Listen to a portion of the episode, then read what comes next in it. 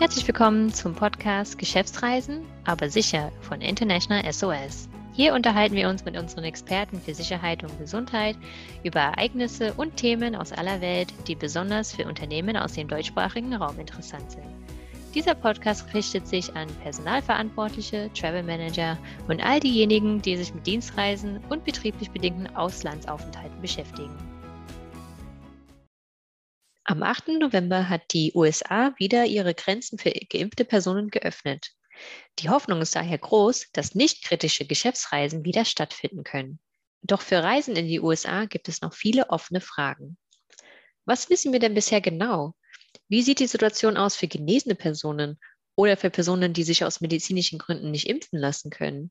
Gibt es eigentlich Unterschiede bei Reisenden aus Deutschland, Österreich oder der Schweiz? Sind denn noch weitere Änderungen oder Einzelheiten in Planung, beziehungsweise gibt es vielleicht noch Unklarheiten? Und was gibt es, abgesehen von Covid, sonst noch zu beachten bei der Reisevorbereitung für die USA?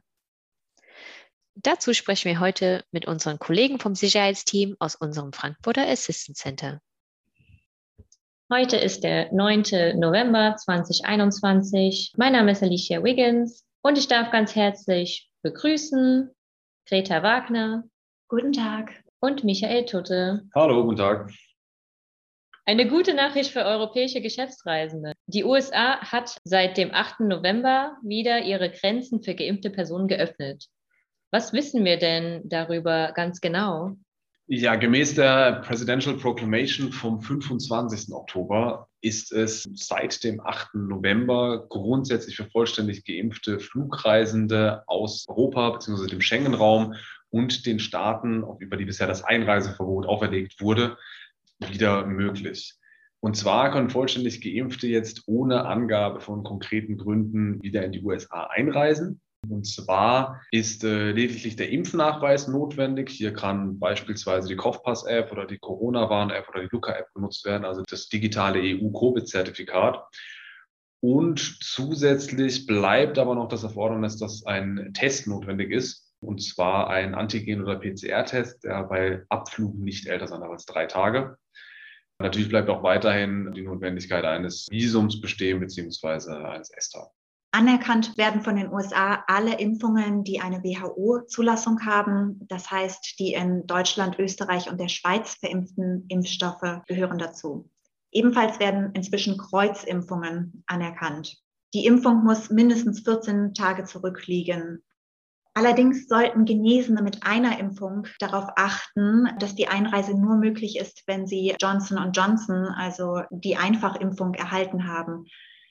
Eine einzelne BioNTech oder Moderna-Impfung zählt nicht als vollständige Impfung. Mhm. Wie sieht denn die Situation aus für genesene Personen oder für Personen, die sich aus medizinischen Gründen nicht impfen lassen können? Ja, Alicia, wir haben einige Ausnahmen von der Impfpflicht. Das sind aber wirklich nur sehr wenige Ausnahmefälle. Grundsätzlich können das Außenministerium oder das Verkehrsministerium oder das Innenministerium sowie deren Stellen, also beispielsweise auch die US-Botschaften, Ausnahmen erteilen. Dafür müsste dann eben direkt die Auslandsvertretung oder die Botschaft eben kontaktiert werden. Für Genesene besteht innerhalb von drei Monaten nach Genesung eine Ausnahme. Sie müssen dann der Fluggesellschaft ihren positiven Covid-Test, der nicht älter als 90 Tage sein darf, vorlegen und benötigen zudem eine ärztliche Bescheinigung über ihre Genesung. Besteht denn eine Quarantänepflicht für nicht geimpfte Reisende? Nicht geimpfte Reisende, die einreisen dürfen, müssen darauf achten, dass für sie verschärfte Testpflichten gelten. Das heißt, sie müssen einen Test vorlegen, der nicht älter als ein Tag sein darf und auch noch einen weiteren Test drei bis fünf Tage nach Ankunft durchführen. Und sie müssen sich nach Ankunft in eine siebentägige Quarantäne begeben. Wie läuft denn das eigentlich? Also ist es so ähnlich wie in Deutschland vergleichbar oder gibt es da offizielle Orte, wo man diese Quarantäne eben ausübt oder wie läuft das denn? Das kann jeweils im Hotelzimmer oder in der Unterkunft geschehen. Es gibt keine festen Quarantäneeinrichtungen, wie wir sie aus einigen Ländern wie beispielsweise China kennen, sondern es kann im selbstgewählten Hotel durchgeführt werden. Auch hier ist aber tatsächlich zu beachten, dass natürlich es auf die Qualität der Ausnahme ankommt. Das heißt, es gibt natürlich gewisse Ausnahmen, bei denen wenn das von den zuständigen Stellen natürlich genehmigt wurde, auch von einer Quarantäne abgesehen kann, selbst im vollständig geimpften Fall. Das passiert aber äußerst selten und müsste dann tatsächlich im Einzelfall mit der Auslandsvertretung geklärt werden. Gibt es eigentlich bei der Einreise in die USA oder auch bei der Ausreise Unterschiede bei Reisenden, die zum Beispiel aus Deutschland, Österreich oder, oder die Schweiz kommen? Reisende aus allen drei Ländern unterliegen grundsätzlich den gleichen Voraussetzungen bei der Einreise. Das heißt, die Pflicht zur Vorlage des Impfnachweises und des Testnachweises ist für alle drei Länder gleich. Bei der Rückreise nach Deutschland speziell ist zu beachten, dass Deutschland die USA als Hochrisikogebiet einstuft. Das heißt, es muss zum einen ein Impftest oder Genesenen-Nachweis vorgelegt werden und es muss auch eine Anmeldung über www.einreiseanmeldung.de erfolgen. Für die Personen, die weder geimpft noch genesen sind, besteht dann nach Rückkehr eine Quarantänepflicht, die frühestens am fünften Tag nach Einreise durch einen weiteren Test beendet werden kann. Michael, wie sieht es für Österreich und die Schweiz aus? Ja, durchaus ähnlich. Allerdings unterscheidet sich da das Einreiseportal. Also wenn wir jetzt mal mit der Schweiz beginnen, da ist es auch so, dass der Impfnachweis und eine Registrierung auf dem Schweizer Einreiseportal ausreichend ist. Sollte eben keine Impfung vorliegen, müsste da dementsprechend war ein Test mitgeführt werden. Und in Österreich ist es so, wenn man vollständig geimpft ist, dann benötigt man tatsächlich nur den Impfnachweis. Sollte man nicht vollständig geimpft sein, dann ist es so, dass eine Registrierung notwendig ist und auch wieder ein Test sowie gegebenenfalls eben eine Quarantäne, wenn man nicht unter beispielsweise eine Ausnahme für berufliche Reisende fällt. Mhm. Sind denn noch weitere Änderungen geplant oder gibt es denn noch Unklarheiten vielleicht? Es ist nach wie vor nicht vollständig klar, ob und wie nicht geimpfte Personen in die USA reisen können. Michael hat ja schon über mögliche Ausnahmen gesprochen. Aber gerade der Prozess der Ausnahmegenehmigungen unter den neuen Regularien ist noch nicht komplett transparent. Daher sollten Reisende, die nicht geimpft sind, unbedingt direkten Kontakt mit der amerikanischen Auslandsvertretung suchen. Telefoniert ihr denn im Moment viel mit deutschsprachigen Geschäftsreisenden zum Thema USA? Ja, also derzeit gibt es tatsächlich sehr viele Anfragen zu Reisen in die USA, insbesondere da es natürlich auch angekündigt hat und auch natürlich durch die Medien gegangen ist, dass die Reise jetzt oder die Anreise in die USA jetzt tatsächlich wieder möglich ist für vollständig Geimpfte. Also im Wesentlichen, beziehungsweise die größte Frage, die sich da stellt, ist, ob denn tatsächlich ein Antigen-Test auch ausreicht für die Einreise. Er reicht aus, also ein Antigen-Test oder ein PCR-Test reicht aus der darf nicht älter sein als drei Tage beim Abflug. Und hierbei ist vielleicht noch anzumerken, dass ein Selbsttest nicht ausreicht. Also es muss schon ein Antigen-Test sein, der von einer Fachperson durchgeführt wurde in einer Apotheke, bei einer Teststelle oder in einem Testzentrum. Also ein Selbsttest mit Selbstzertifizierung ist nicht zulässig.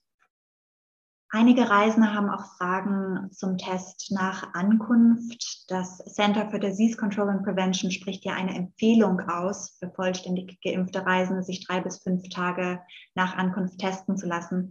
Dies ist aber tatsächlich eine Empfehlung und keine Pflicht. Gibt es sonstige Empfehlungen, die ihr habt, die man vielleicht den ZuhörerInnen mitgeben kann? Natürlich dadurch, dass jetzt die USA wieder geöffnet haben für vollständig Geimpfte, heißt das ja nicht, dass die generellen Sicherheitsrisiken ausgemerzt sind. Das heißt, in den USA insbesondere die Gefahr durch opportunistische Kriminalität, durch Kleinkriminalität in den Großstädten ist nach wie vor da. Auch haben wir insbesondere innerhalb der letzten Monate gesehen, dass es zu sozialen Unruhen kommen kann. Und dementsprechend sollten die grundlegenden Sicherheitsvorkehrungen bezüglich der generellen Sicherheitsrisiken einfach nochmal getroffen werden.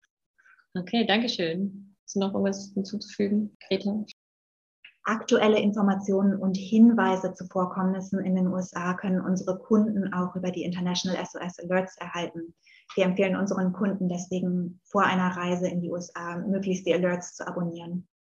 Genau, das kann man machen, wenn man auf www.internationalsos.com geht, die Mitgliedsnummer eingeben, die kriegen Sie normalerweise von Ihrer Personalabteilung. Wenn Sie diese nicht wissen, und dann können Sie über E-Mail-Subscriptions eben Ihre E-Mail-Adresse eingeben und dann die E-Mail-Alerts abonnieren.